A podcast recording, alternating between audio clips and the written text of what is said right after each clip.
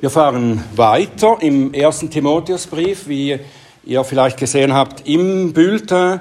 Auf der Innenseite ist der Bibeltext auch abgedruckt, wenn ihr keine Bibel zur Hand habt. Der Text für heute ist aus dem 1. Timotheus Kapitel 2, die Verse 1 bis 7.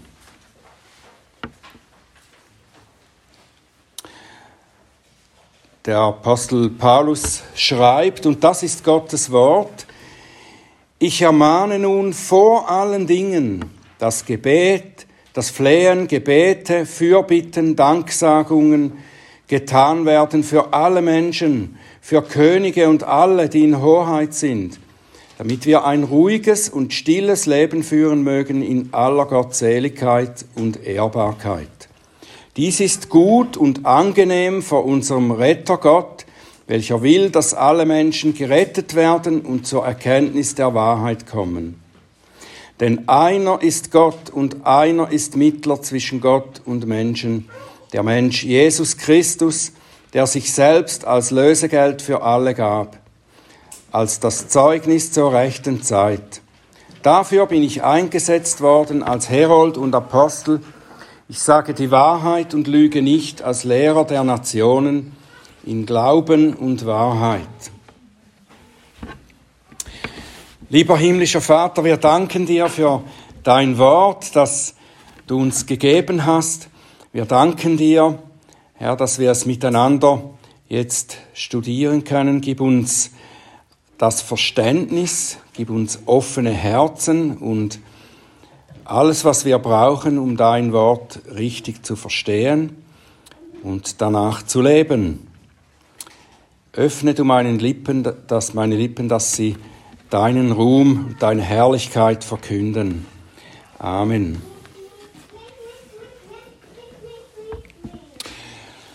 Ähm, wir erinnern uns zurück daran, dass am Ende des ersten Kapitels hat der Apostel Paulus Timotheus dazu angewiesen, den guten Kampf zu kämpfen.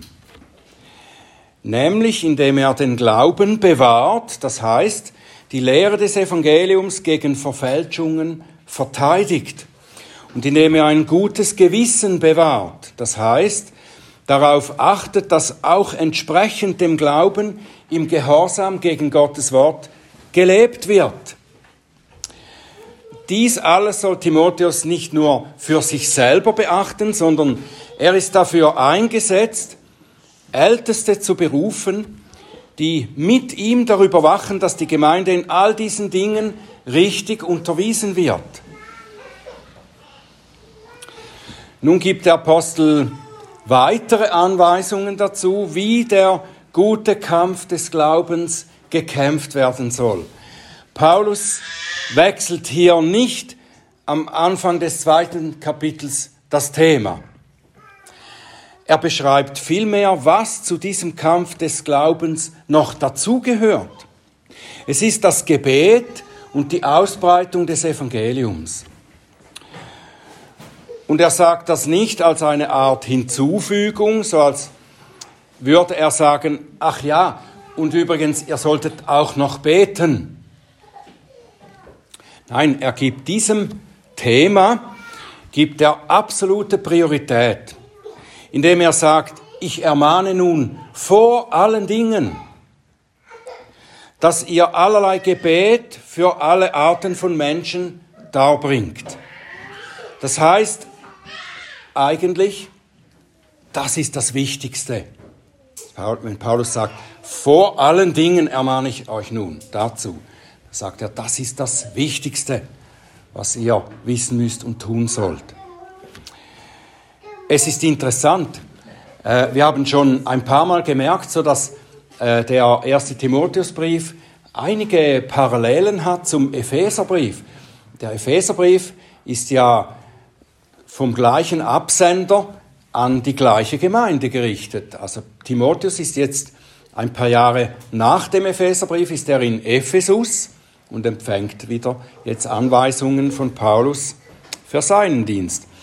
Und es gibt hier in dieser Sache auch wieder eine Parallele zum Epheserbrief. Im Epheser 6, da fordert Paulus ja dazu auf, die geistliche Kampfausrüstung zu ergreifen. Die besteht aus Wahrheit, Gerechtigkeit, Bereitschaft des Evangeliums, Glauben, Heil und Gottes Wort.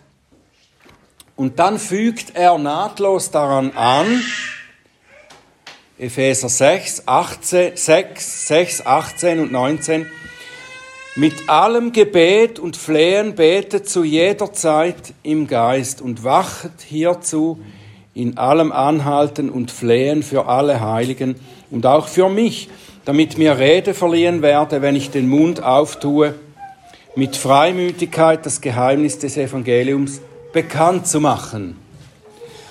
Das ist sehr ähnlich wie das, was wir dann bei Timotheus lesen. Es geht einfach die, äh, der Adressat ist nicht ganz der gleiche, oder? Vorher ist es die Gemeinde und jetzt ist es der Gemeindeleiter. Das sind die gleichen Dinge. Und auch wenn Paulus das Gebet nicht mit dem Bild einer Waffe bezeichnet, so ist es doch ein Mittel, um diesen Kampf zu führen.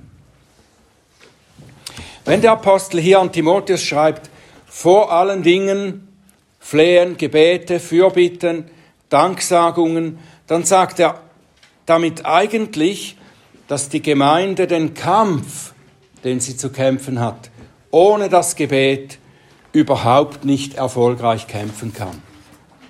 Wenn wir mit allen guten Waffen des Wortes Gottes kämpfen, aber das Gebet fehlt, dann können wir diesen Kampf nicht richtig kämpfen. Ohne Gebet können wir nicht in der Wahrheit, Gerechtigkeit, im Glauben und im Heil stehen bleiben und das Schwert des Geistes, das Wort Gottes, richtig verstehen und richtig anwenden. Ohne Gebet können wir nicht Menschen für das Evangelium gewinnen. Ohne Gebet kann kein Hirte die Gemeinde im Glauben stärken und ihr im Wachstum helfen. Und darum ermahnt Paulus, alle Arten von Gebet zu üben. Und er nennt hier vier verschiedene Begriffe, die verschiedene Arten bezeichnet, wie man sich an Gott wenden kann und, und wenden soll. Das sind, sind hier vier äh, Worte, die ich mal nennen will. Das sind griechische Begriffe, die da zugrunde liegen. Die müsst ihr euch nicht merken. Ich sage die nur, um euch zu demonstrieren, äh, wie gut ich das verstehe und dass ihr mir glaubt. Das ist zuerst das Wort Desis, das ist dann hier in der Elberfelder mit Flehen übersetzt. Es bezeichnet ein intensives Bitten, ein Flehen ist ein gutes Wort oder man könnte es auch mit beschwören übersetzen, wenn man jemandem sagt, ich beschwöre dich, dass du das tust oder nicht tust. Es ist ein ganz intensives Bitten. So sollen wir zu Gott kommen. Und dann gibt es auch das Wort äh, Proseuche, das ist, äh, das wird gebraucht, um die Anbetung Gottes zu bezeichnen. Also auch die gemeinsame Anbetung Gottes, die wir als Gemeinde üben und dann gibt es ein weiteres Wort, das heißt en, Enteuxis, also das wird mit äh, Fürbitte am besten übersetzt, also man steht für jemanden ein bei Gott, man bittet für diesen Menschen, dass er zum Beispiel äh, gesund wird oder dass er zum Glauben kommt und im Glauben wachsen kann und so weiter. Man steht für jemanden ein. Und das vierte ist die, das Wort habt ihr schon einmal gehört in einem Zusammenhang, Eucharistia, das ist die Danksagung. Also wir sagen auch Dank. Wir sagen Gott füreinander Dank oder für das Werk, das er tut, das er an uns getan hat, das er in der Welt tut und so weiter. Also alle Arten von Gebet, sagt Paulus hier, sollen wir üben. Nicht nur eine, sondern alle möglichen Arten von Gebet.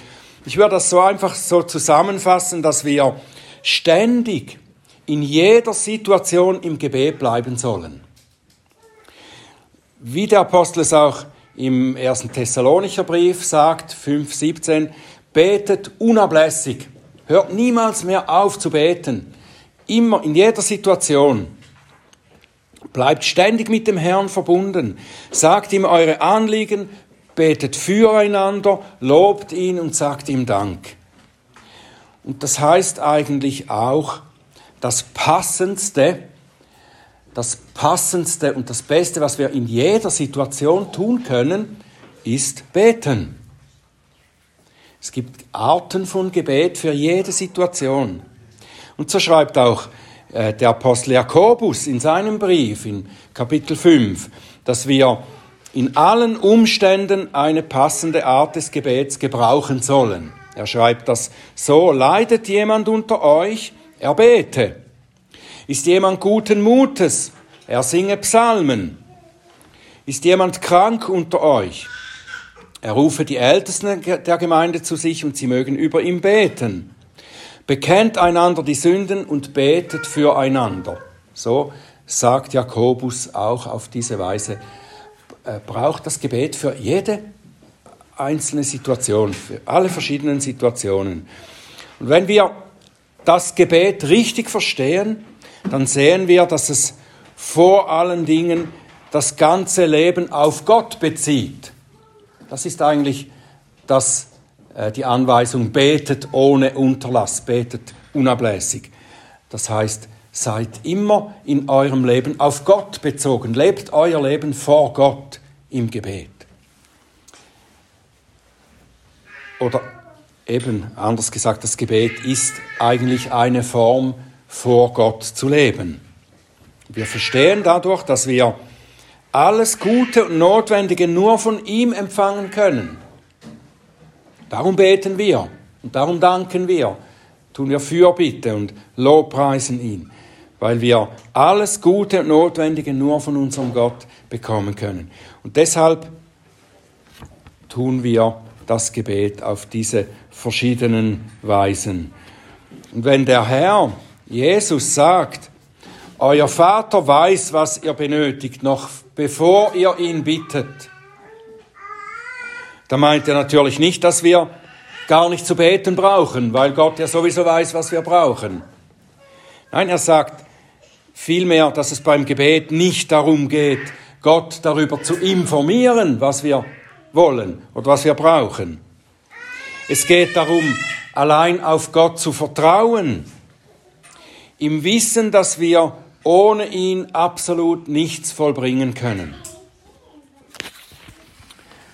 Und darum ermahnt uns Paulus zu beten, vor allen Dingen, auf jede mögliche Art, für alle Arten von Menschen.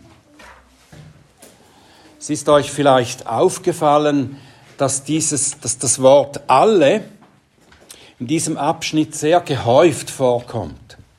Ich denke, fünf oder sechs Mal ist das, fast in jedem Vers kommt das Wort alle oder alles auf eine verschiedene Art vor dieses äh, griechische Wort, das dem zugrunde liegt, äh, das Wort Pas oder Pantha, ja, Pantha habt ihr schon gehört, man, man weiß zum Beispiel äh, Pantheismus, das ist jemand, der äh, Gott in allem sieht, ähm, der Pantheismus pflegt, also Pantha, Pas.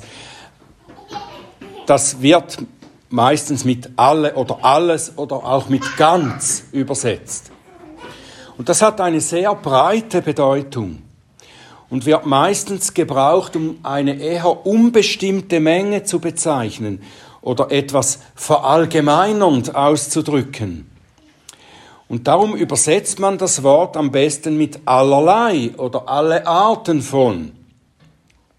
Wir, wir brauchen das bei uns auch so, dieses Wort alle oder alles oder, oder ganz. Äh, wir sagen zum Beispiel, so etwas wie ganz Basel ist wieder auf den Beinen.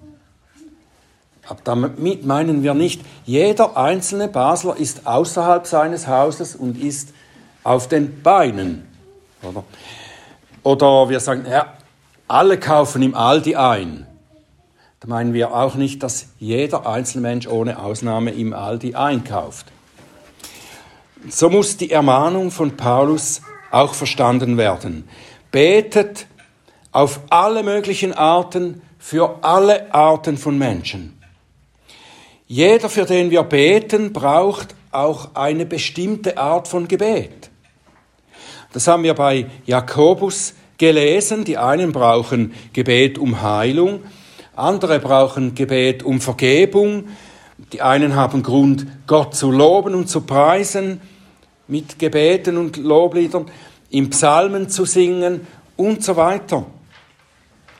Und Paulus nennt hier noch ein besonderes Beispiel, das auch die Übersetzung alle Arten von Menschen stützt, nämlich, dass er sagt, die Könige betet für alle, die Könige und alle, die in Hoheit sind, oder auch für die, also für alle Arten von Menschen, nämlich auch für die, für die Könige. Also betet auch für die Obrigkeiten. Und er gibt auch den Grund dafür an, damit auch äh, den Inhalt des Gebets für diese Menschen. Wir sollen nicht in erster Linie für ihr persönliches Wohlergehen beten, also dass, dass es den Königen und Obrigkeiten wohl ist in ihrem Leben, sondern Paulus sagt, damit wir ein ruhiges und stilles Leben in aller Gottseligkeit und Ehrbarkeit führen können. So beten wir für die Obrigkeiten, dass Gott sie so lenkt und so gebraucht, dass wir ein ruhiges und stilles Leben in aller Gottseligkeit und Ehrbarkeit führen können. Paulus sagt ja an anderer Stelle, dass Gott die Obrigkeiten genau dafür eingesetzt hat, dass sie seine Ordnung in der Welt aufrechterhalten. Sie sollen die Bösen bestrafen und sie hindern am Böses tun und sie sollen die Guten belohnen. Und unser Bekenntnis, das Westminster Bekenntnis, leitet aus diesen Aussagen des Apostels leitet es auch ab. Das ist im äh, Westminster Bekenntnis Kapitel 23 äh, da heißt es dann gegen Ende, Sie, also die Obrigkeiten, sollen auch dafür sorgen, dass alle religiösen und kirchlichen Versammlungen ohne Belästigung oder Störungen abgehalten werden können. Also die Regierung ist von Gott auch eingesetzt zum Schutz seines Volkes, dass, dass sein Volk den Glauben so ausüben kann, wie er ihn verkündigen lässt und äh, eben ausleben lässt von den Kirchen und von den Gläubigen. Die Obrigkeiten sind dazu eingesetzt. Und das bestätigt Paulus hier so, sagt er, wir sollen für sie beten, damit wir ein ruhiges und stilles Leben in Gottseligkeit und Ehrbarkeit führen können. Das, das ist eigentlich ein Sammelbegriff für, den ganzen, für das ganze gottesdienstliche Leben der Christen. Ich glaube, dass Paulus das etwas breiter meint, nämlich dass wir beten sollen, dass die Obrigkeiten so regieren, dass das christliche Leben und die Mission in Frieden ausgelebt werden können, ohne dass böse Menschen oder sogar die Regierung sich dagegen stellen. Und sein hauptsächlicher Fokus ist nicht darauf, dass wir als Christen einfach ein angenehmes Dasein haben, ohne dass uns jemand herausfordert. Es geht Paulus vorwiegend um die Verbreitung des Evangeliums. Das sehen wir in den anschließenden Versen.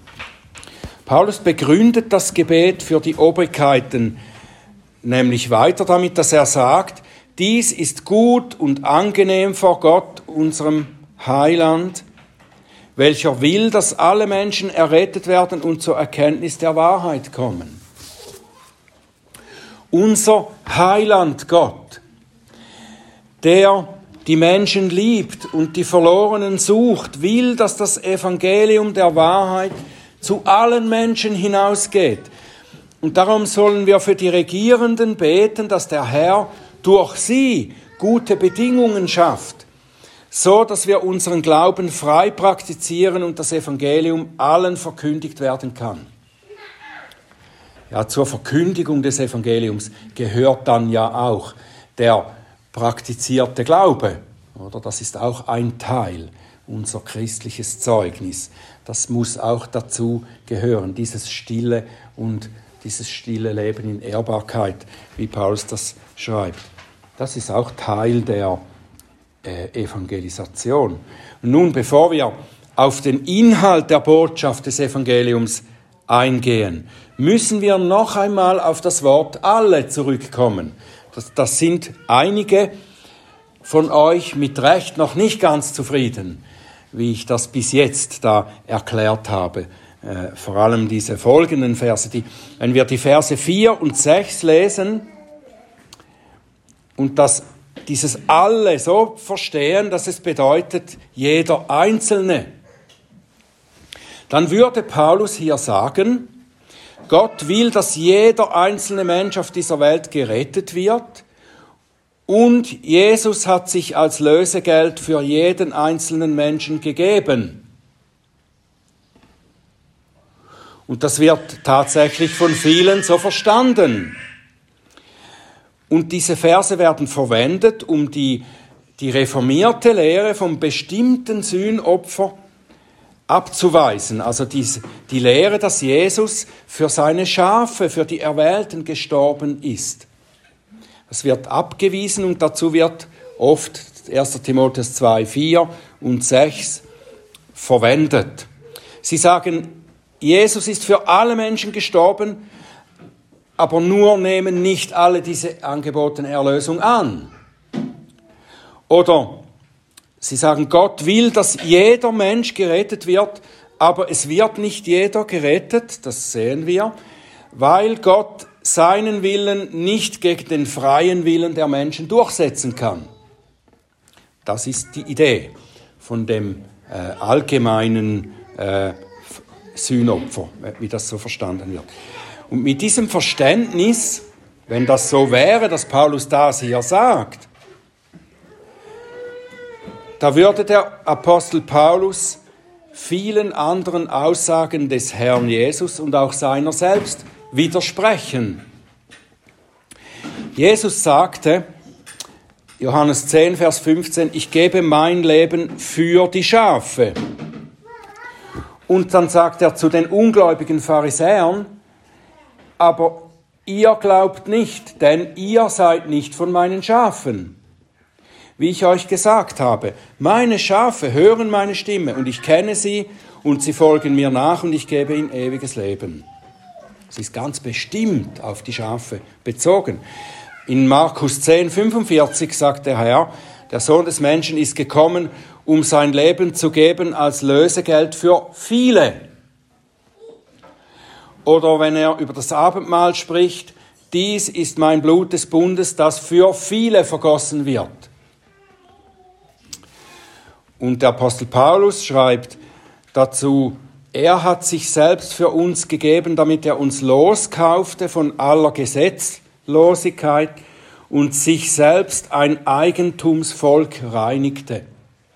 Also mit dem, was Titus 2,14, mit dem, was Jesus getan hat, mit seinem Leben und seinem Tod am Kreuz und so weiter, hat er sich ein Volk des Eigentums gereinigt. Ist ganz bestimmt auf dieses Volk bezogen. So geschah die Reinigung. Und in Bezug auf Gottes Willen zur Rettung der Menschen, da schreibt er in Epheser 1, Vers 11, in ihm haben wir auch ein Erbteil erlangt, also da redet er von wir Gläubigen, haben ein Erbteil verlangt, die wir vorherbestimmt waren, nach dem Vorsatz dessen, der alles nach dem Rat seines Willens wirkt. Gott wirkt alles nach seinem Willen. Dieser Wille Gottes kann nicht verhindert werden von Menschen, die scheinbar einen eigenen freien Willen haben. Aber so könnte jemand dann erwidern, es gibt ja auch noch andere Stellen, zum Beispiel Hesekiel 33, Vers 11, so wahr ich lebe, spricht Gott der Herr, ich habe kein Gefallen am Tod des Gottlosen, sondern darum, dass der Gottlose umkehre von seinem Weg und lebe. Also Gott, hat, Gott will nicht, dass die Gottlosen verloren gehen. Oder Lukas 13, Vers 34, sagt Jesus, wie, wie oft habe ich deine Kinder sammeln wollen, wie eine Henne ihre Küken unter ihre Flügel, und ihr habt nicht gewollt. Also sagte er, ich konnte nicht, weil ihr nicht gewollt habt. Was machen wir mit diesen verschiedenen Aussagen, die sich scheinbar widersprechen? Widerspricht sich die Bibel in sich selbst? Einerseits heißt es, Gott will alle retten, andererseits, er kann nicht alle retten, nicht alle werden gerettet. Wie können wir diese Aussagen miteinander verbinden oder harmonisieren in einer guten Weise? Wie wir schon vorher festgehalten haben, sollten wir das Wort alle, dieses Wort Pas oder Panta, hier mehr in einem allgemeinen Sinn übersetzen und verstehen. So dass es sagt, Gott will, dass alle Arten oder alle möglichen Menschen zur Erkenntnis der Wahrheit kommen und gerettet werden. Also alle Völkergruppen, alle sozialen Schichten, alle ähm, Armen und Reichen und alle Klugen und Dummen, alle Alten und Jungen und mittelalterlichen Männer und Frauen. Paulus sagt einmal im Kolosserbrief, dass es keinen Unterschied gibt mehr zwischen den Geretteten. Alle sind eins in Christus, ob sie Sklaven oder Freie oder aus diesen oder jenen Völkern kommen, ob sie Israeliten sind oder nicht. Ähm, ob sie Griechen oder andere Heiden sind. Alle. So ist dieses alle vorwiegend auch gemeint hier. Wir wissen nicht, wer zu denen gehört, die Gott zum Heil bestimmt hat. Das wissen wir nicht und das müssen wir auch nicht herausfinden. Wir müssen nicht wissen, für wen Christus genau gestorben ist. Müssen wir nicht. Und darum sollen wir für alle Menschen beten, ohne Unterschied. Und das Evangelium muss allen ohne Unterschied verkündigt werden. Wir dürfen keinen Unterschied machen. Wir sollen nicht die Wahl treffen zwischen solchen, die wir für würdig halten, dass wir für sie beten und ihnen das Evangelium verkünden, und solchen, um die wir uns gar nicht bemühen müssen. Nein, alle. Jesus sagt, dann zum Beispiel in Matthäus 20, Vers 16, viele sind gerufen oder gerufene, aber nur wenige sind Auserwählte. Also gerufen werden alle. Wir wissen nicht, wer dann so antworten wird, wie Gott das bestimmt hat. Paulus bezieht sich meines Erachtens hier in seinem Brief auf diejenigen, die gerufen werden sollen, ohne zu unterscheiden, ob sie zu den Erwählten gehören oder nicht. Also die vielen, die gerufen sind. Auf das bezieht er sich hier. Betet für alle, verkündigt es allen.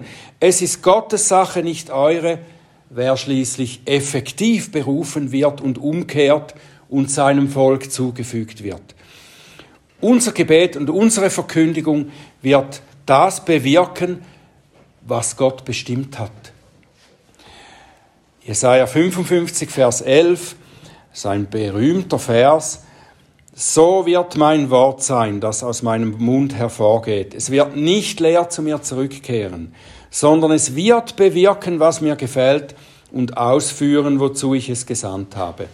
Wenn wir verkündigen, bewirkt Gott dadurch, was er bewirken wollte. Sein Wille wird erfüllt. Und nun sagt der Apostel noch, was die Botschaft ist, die alle Menschen hören sollen. Und für diese Botschaft sollen alle unsere Bemühungen und Gebote gelten. Er sagt, einer ist Gott und einer ist Mittler zwischen Gott und Menschen. Der Mensch Jesus Christus. Wir können hier noch einmal das Wort alle einsetzen. Alle sollen dieselbe Wahrheit erkennen. Darum geht's.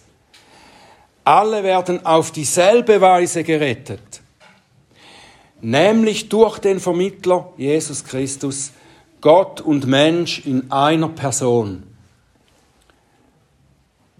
Paulus verbindet hier, wenn wir genau hinschauen, können wir das vielleicht erkennen, wenn wir das Glaubensbekenntnis Israels so im Hinterkopf haben. Er verbindet dieses Glaubensbekenntnis mit dem Evangelium von Christus.